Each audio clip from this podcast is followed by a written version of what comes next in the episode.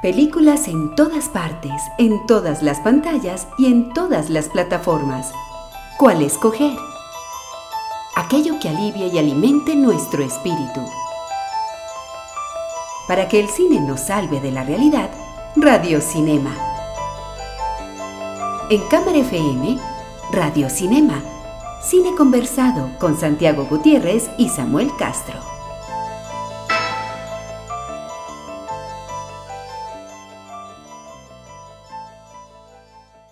Faltan cuatro días, contando hoy, eh, para que estemos frente a las pantallas de televisión mirando la ceremonia de los premios Oscar. en, una, en un año que ha sido atípico porque la academia ha hecho un montón de, de, anuncios que, de los que se ha tenido que arrepentir después, de eso hablaremos en el programa, y en el que una película de una plataforma de streaming es una de las más serias candidatas a ganar el, premio mayor de la noche. Eso ya es una vaina histórica y por eso el radiocinema de hoy está dedicado absolutamente a que Santiago y yo eh, digamos cuáles son nuestras principales candidatas, pero también a que hablemos bastante sobre lo que pueden significar estos recientes y últimos y de 2019 premios Oscar. Y el ganador es... Hablamos de premios en Radio Cinema.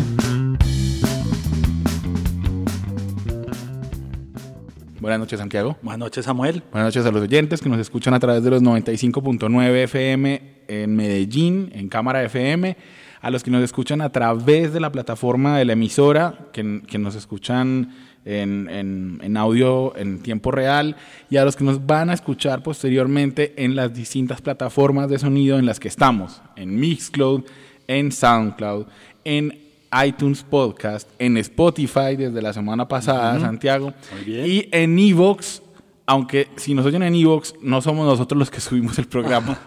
Eso es una vaina ahí que se está resolviendo porque ahí está Radio Cinema, pero no, ninguno de nosotros lo subió. Eh, a todos ellos, pues buenas noches. Y ahí es donde comenzamos, Santiago. Eh, ¿Qué tanto ¿qué, credibilidad pensás vos que ha perdido la academia patraciándose una y otra y otra vez en esta edición? Este año ha sido, digamos, el colmo, porque bueno, ya gente, algunas personas tenían poca credibilidad desde el momento en que amplió a 10 películas eh, la categoría mejor película, ¿cierto? Eh, todo el mundo, y creo que es evidente que es una movida comercial, una presión de las distribuidoras. Después ha estado envuelto, digamos, en estas polémicas eh, de, género y estas polémicas raciales. Digamos, creo que ha salido con cierta dignidad, pero este año ha tenido, digamos, unas patinadas muy patinadas muy bravas. Eh, la primera, la, primera Santiago fue, la primera patinada fue cuando hizo el anuncio eh, de una categoría nueva que ellos llamaban mejor película popular. Sí. Entonces, lo que uno decía era como que mejor película popular. Es decir, ¿qué quiere decir eso? que hay una mejor película que no es popular. porque es que ese era el asunto. Es como que no lo hubieran pensado bien.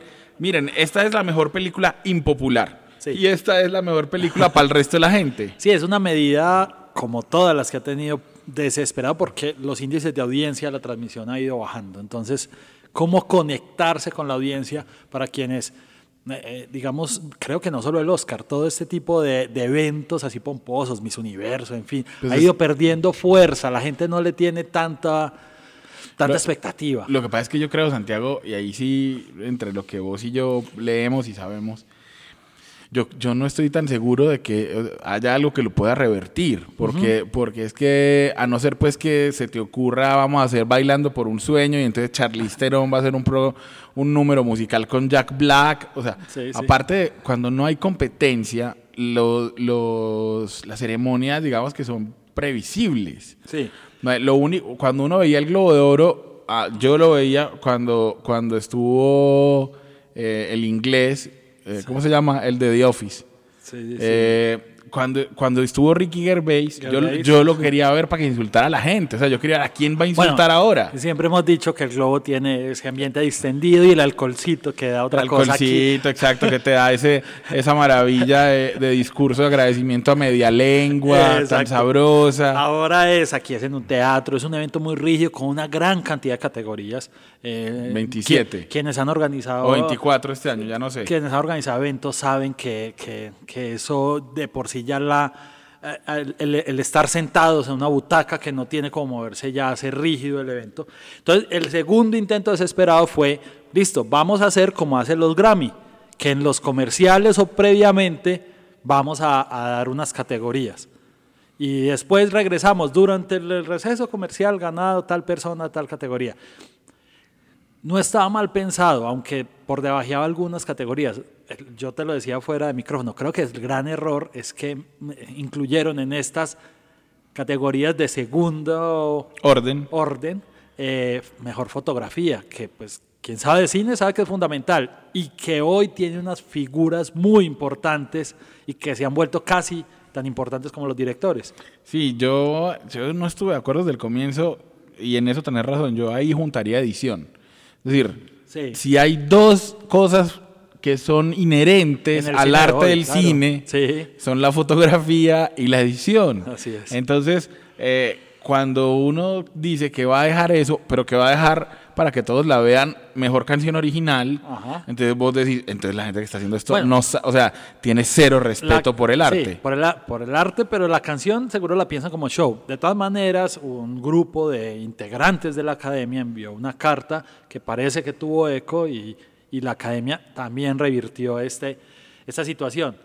Y como si esto fuera poco, el señor Kevin Hart, que era el presentador elegido, un afroamericano que parecía Bajito. bajito, eh, políticamente incorrecto en el límite que parecía que acercaba a la academia a nuevas audiencias y a, y a algo más plural, eh, pues le descubrieron unos tweets homofóbicos antiguos que lo presionaron para que renunciara. La academia, para no seguir haciendo ridículos, dice que no va a haber presentador oficial, precisamente para ser más eh, plural eh, y que simplemente va a ser los de cada categoría. Pues si uno se mete a algunos portales, dice que va a haber un presentador sorpresa, que puede ser Whoopi Goldberg tal vez regresando. Sí, Whoopi Goldberg, Whoopi Goldberg que, que la última vez que lo hizo, si mi memoria no me falla, fue después de los atentados del 11 de septiembre. O sea, creo que Whoopi Goldberg fue la que presentó a Woody Allen en aquel número extraordinario en que Woody Allen, solo por Nueva York, aceptó participar en el Oscar. Creo, Ajá. pero usted puede estar equivocado. Eh, a mí... Pero esto es especulación. Sí, sí, total. Inicialmente la voz oficial es no va a haber presentador oficial. No me parece una mala idea eh, en, en el camino a querer descontracturar un poco y romper el formato. Mm, Vamos a ver cómo sale y si, si es cierto. Sí, lo otro es que van a tener a los Avengers. A ver, lo otro es que, primero, que van a abrir con Queen. Ajá. Eh, pero yo ahí sí, Santiago, soy purista, es decir, no es Queen si no está John Deacon. O sea, Bueno, John Deacon decidió retirarse tras la muerte. Sí, de- sí, pero, de pero, no, pero no es Queen, es decir, o sea, ahí van a estar Richard, Roger Taylor, Y Brian eh, May. Brian May y el vocalista Adam Lambert. Adam Lambert, va a estar Adam Lambert, Sí, que es el que reemplaza a Freddy. Y entonces eso va a sonar más o menos como Queen. sí. Eh, y lo otro es que van a estar los Avengers. Eh, los presentadores van a estar siendo toda la playa del cine de acción. Sí. También creo que por conectarse con las audiencias. las audiencias. Eh, sí, pero eh, yo ahí es cuando digo, un pelado de hoy, de 18 años, ¿de verdad crees que se va a mamar tres horas de ceremonia de películas que a lo mejor no ha visto? Sí, O sea, el Oscar es un evento cada vez más de nicho y cada vez más eh, Sí. para especialistas. El problema es que es muy costoso para hacerlo así. Entonces, sí, sí, pero, pero ahí es donde yo digo, pero, to- o sea, el Oscar no se va a acabar porque entonces vos simplemente le pedís una cuota a Spielberg, a, de- a DiCaprio, a no sé qué, necesitamos entre todos juntar 4 millones de dólares y hacen una ceremonia. Yo, mi teoría es otra, mi teoría es que eh, ya está a punto de caducar el contrato con ABC, que es el canal que transmite en Estados Unidos. Ajá. Para, yo lo que creo es que Netflix va a llegar y va a decir, bueno, ¿saben qué? yo transmito la ceremonia y, y la pueden hacer como quieran, de cinco horas, de seis horas, con strippers, porque puede ser para adultos y les da la gana, ¿no? háganla como quieran. Y entonces, ahí es donde yo quiero ver los, los, los índices de audiencia. Ajá. Eh, hablemos entonces un poco de las categorías en nuestra siguiente sección de personajes. Nos hacen reír, soñar y llorar. Aún así, no los conocemos. Personajes del cine en Radio Cinema. Santiago, eh, yo creo, creo que las, por lo menos lo que son las seis principales categorías, que, que son director, actor y actriz de reparto, actor y actriz principal y mejor película, yo de ahí diría que yo personalmente solo tengo dudas en una categoría, que es mejor actriz de reparto. Yo creo que se lo va a ganar Regina King. Sí, es la favorita, pero están las dos de Favorite que, que lo hablamos cuando hablamos de la película. Lamentablemente esto juega en la academia, parte, Claro. parte vo- vo- votación. No, Tal vez si no sería Amy Rachel Adams. Weisz, claramente. No, Amy Adams yo creo que es la otra candidata, sí. Yo, es decir, si no se lo gana Regina Bueno, King, se lo gana Amy Adams. Rachel Weisz ganó en el Critics, creo, en el Sindicato de Actores, Sindicato Actores. Sí, pero, pero, no, en el sindicato no sé. Bueno, pero yo, yo sí creo que ahí es como la única que tengo dudas. Ah, no, tenés razón, no, no ganó. No ganó. ganó, sí, tenés razón. Regina King, claramente. Es la favorita. en esta categoría. Lo mismo que el gran, o sea, que ahí sí no tengo dudas, lo puedo apostar ya, 100 mil, 200 mil, lo que quieran. Mahershala Ali es el ganador de, de actor Así de es. reparto. Así es. Eh, no está mal, no, es- no está mal que se lo gane. Lo repito lo que he dicho, más merecido este Oscar que el que se ganó por Moonlight, claramente. Sí, a mí me da mucho pesar, te voy a decir de quién. A mí me da más pesar de un tipo co- como Sam Elliott, que no es un tipo, o sea, que es un tipo que tiene, lleva toda la vida en Hollywood y que, y que hace una gran actuación en A Star is Born. Y me da mucho pesar también de Richard E. Grant. En general me da pesar de A Star is Born. Creo que esa película cayó en el año que no era, Sí. como suele ser con algunas, porque era una película que podía haber tenido un mejor recorrido en la temporada de premios y al final no, no, no cuajó. Lo otro que tiene dudas la gente, o sea, hasta antes del, del- de los SAG, del Screen Actors Guild Award, hasta antes de eso, parecía Christian Bale un seguro ganador del premio Oscar a actor, de, a actor principal. Pero gana Rami Malek el Screen Actors Guild. Y para los que no saben, el, el mayor número de votantes de los miembros de la academia es el gremio de actores, Actores. porque es el que más hay. En- entonces, eh, ahí, digamos que si uno, si uno quisiera, uno no sabe la votación cómo fue, si fue muy reñida o no. Pero si uno dice, ok, entonces ahora los actores van a apoyar su decisión, tal vez eh, es probable que Rami Malek sea el ganador de, Sí. del Oscar a, a mejor actor. Que no está mal tampoco, pero en, o sea, en mi opinión otra vez, es un poco injusto, de nuevo, con Bradley Cooper, porque se hace un papelazo en La Star is Born, y con Vigo Mortensen, que en Green Book está verdaderamente brillante como Ajá. actor. Se arma un personaje de un italoamericano desabrochado, comelón, gordo. Sí, que no, que no, no, inimaginable para quienes hemos visto los papeles que usualmente ha escogido Vigo Mortensen. Sí, yo decía, yo decía, exacto, yo decía, uy, Aragorn. Aragorn, sí, en Ah, en bueno, estas. Bueno, en. Muestra eh, su rango. Actriz, creo que Glenn Close ha hecho todo el camino. sí, no, aquí. Eh, Yalitza Aparicio eh, va a ser, digamos, pintoresco, no creo que suene ofensivo esto, pero va, va a tener su momento, y, y- pero creo que no tiene la más mínima opción. Creo que es la que va más atrás. Total, Antes total. estaba Olivia Colman, si se quiere, y, Y- e y de nuevo Lady Gaga. Por eso te digo, A Star is Born lamentablemente estuvo en el año equivocado. En otro año creo que hubiera ganado bastantes premios. Bueno, en esa, en esa también tenemos coincidencia y supongo que también coincidimos en mejor director, Santiago. Bueno, mejor director creo que va a ser Cuarón. Alfonso claramente. Cuarón. Sí. Alfonso Pues, Cuarón. dado, Ah, pues, mejor dicho, ahí, ahí lo que podemos apostar o no es si va a decir algo en español o no, realmente. Porque va, va a subir. Un saludo a Sunana o a México. ¿Sabes qué categoría me parece? La, la celebro este año. Eh, que película de animación tenemos a Los Increíbles, pero tenemos un rango de Amplio. diferente de animaciones. Como La Isla de los Perros y Spider-Man, que son sin duda dos películas que marcan dos, No, Dos estilos dos- dos completamente estilos distintos. totalmente diferentes. Sí, eh, te voy a decir, yo creo por, por la carrera que lleva, que Spider-Man se va a llevar el Oscar. Sí, a, Eh, a tu pesar, porque creo que la isla de los perros es... Sí, Isla de Perros es una cosa que me toca el corazón, que es Wes Anderson, pero yo creo que Spider-Man se lo va a ganar. Se ha ganado muchos premios últimamente y además hay que decirlo, aunque, aunque lo de Isla de Perros es muy bonito, es una técnica conocida. Spider-Man innova en lo técnico, hace una animación completamente distinta y ese, tendencia. y ese es un, ese es un mérito grande que lo- todos van a tener en cuenta para premiarlo, porque es un asunto ahí de vanguardia. Sí, sí. Bueno, en mejor fotografía, creo que también puede estar por Roma. Yo creo que va a ganar de- Cuarón. Sí, Cuarón. Sí, Sí, sí, la, la única que le podría competir, para mi gusto, es la, no, es la fotografía de Cold War. Ah, Cold War, sí.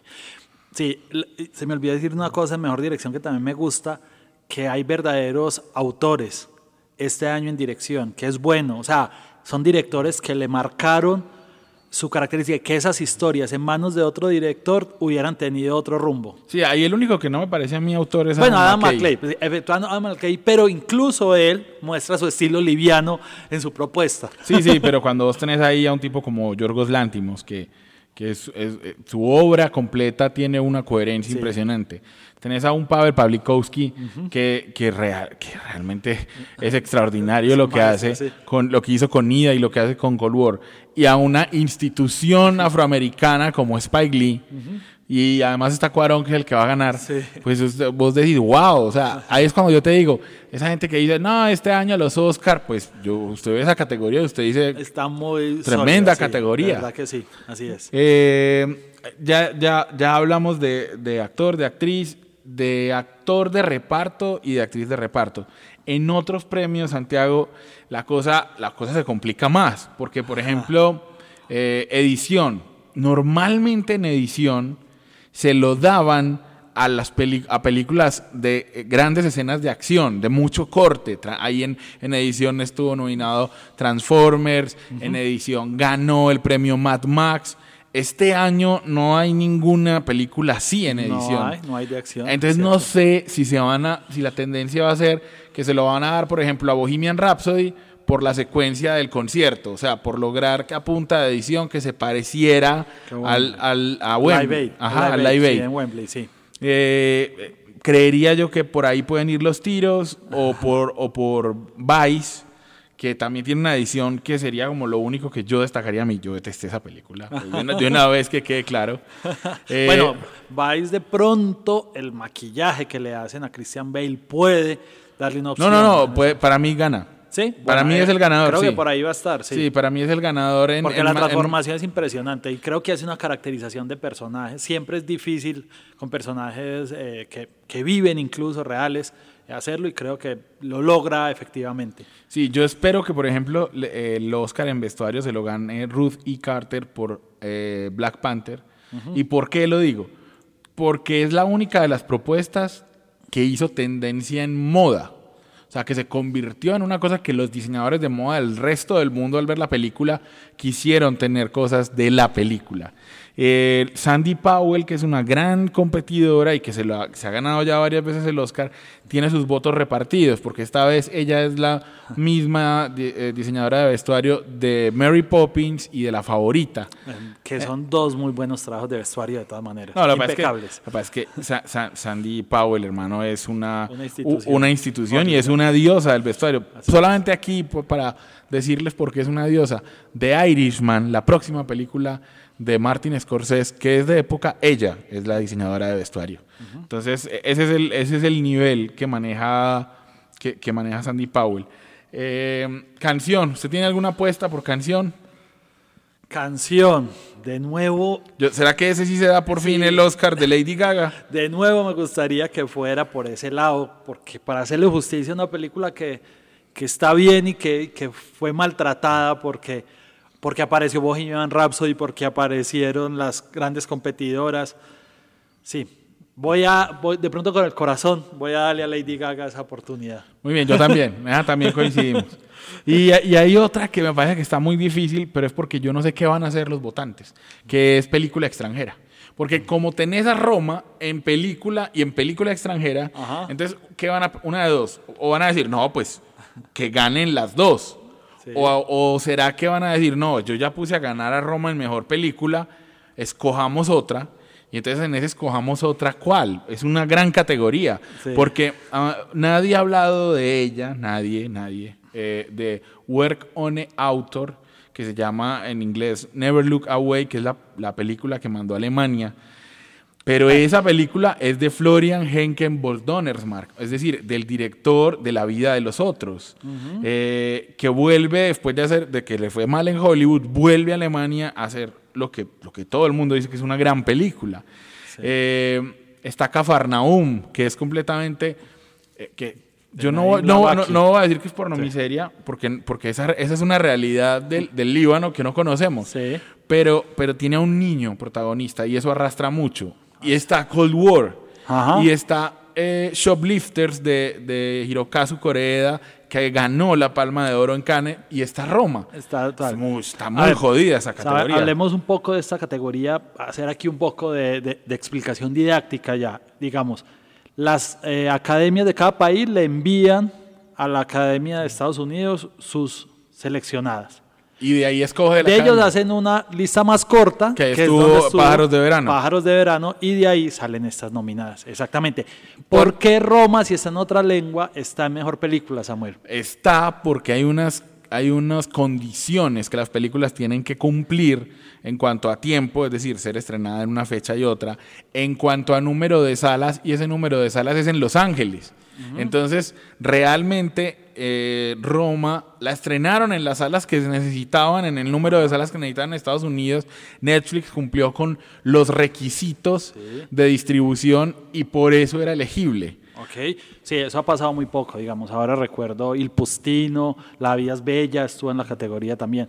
Eh, creo que, y creo que, bueno, en español, español, solo creo esta vez, porque Babel tenía segmento en español. Ajá. Pero creo que la primera película en español, mayoritariamente, porque tiene este, digamos, este idioma indígena, Sí. esos diálogos, que va a estar nominada. Pero sí es un tema de distribución. Y que va a ganar, y que va a ganar. que va a ganar. No, todo puede pasar, desde lo, Bueno, desde lo de La La Land. Va a marcar historia por eso y va a marcar historia porque está en una plataforma como Netflix y, y que es, digamos, Netflix, mejor dicho, va, va ya a abrazarse en el Olimpo, de la- eh, va a quedar en la historia Netflix aquí. O sea, está, es el punto en el que nunca creo que ellos mismos soñaron que iban a llegar. Jamás, jamás, ¿no? Yo también creo lo mismo. Ya, ya, ya miraremos cómo nos Bueno, fue. guion, ¿cómo ven los guiones? Ah, Adaptado madre. y original. Bueno, para- vamos a lo que nos gusta a nosotros. Pero rápido para cerrar, porque Sí. ya se nos fue el programa. Guión original, eh, creo que gana Fifth Reform de Paul Schrader. Eh, un justo Bueno. premio a una carrera. Duro porque está la favorita, Green Book y Roma y, y Vice. Yo, o sea, si no gana Fifth Reform, gana Green Book. Listo. Y en guion adaptado, creo- Sería el de Spy Lee. Yo creo que Black Ojalá. Clansman, yo creo que Black Clansman, sí. Sí, ojalá, ojalá, porque también están los hermanos Cohen con la, con la balada de Buster Sí, no, pero no le van a dar otro premio a Netflix. Que no está en, que es en Netflix, a eso iba. No le van a dar otro premio a Netflix. Bueno, eh, eh, nos despedimos con una canción que está entre las nominadas, por supuesto, a mejor canción original. Vamos a escuchar eh, con, una, con una mezcla entre Soundwave, Kendrick Lamar, Anthony Tiffit y CCA, o SCA, perdón. Eh, vamos a escuchar All the Stars, que suena en Black Panther. Y nos escuchamos dentro de ocho días en Radio Cinema.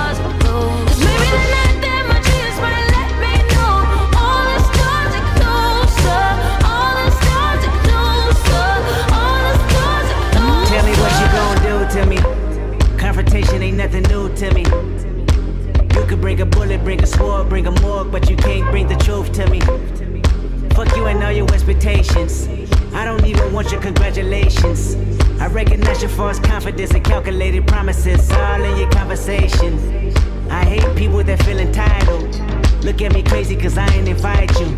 Oh, you important, you the moral to the story. You endorsing, motherfucker, I don't even like you. Corrupt a man's heart with a gift. That's how you find out who you dealing with. A smart percentage you I'm building with. I want the credit if I'm losing or I'm winning. On my mama, that's the realest shit. Let's talk about love.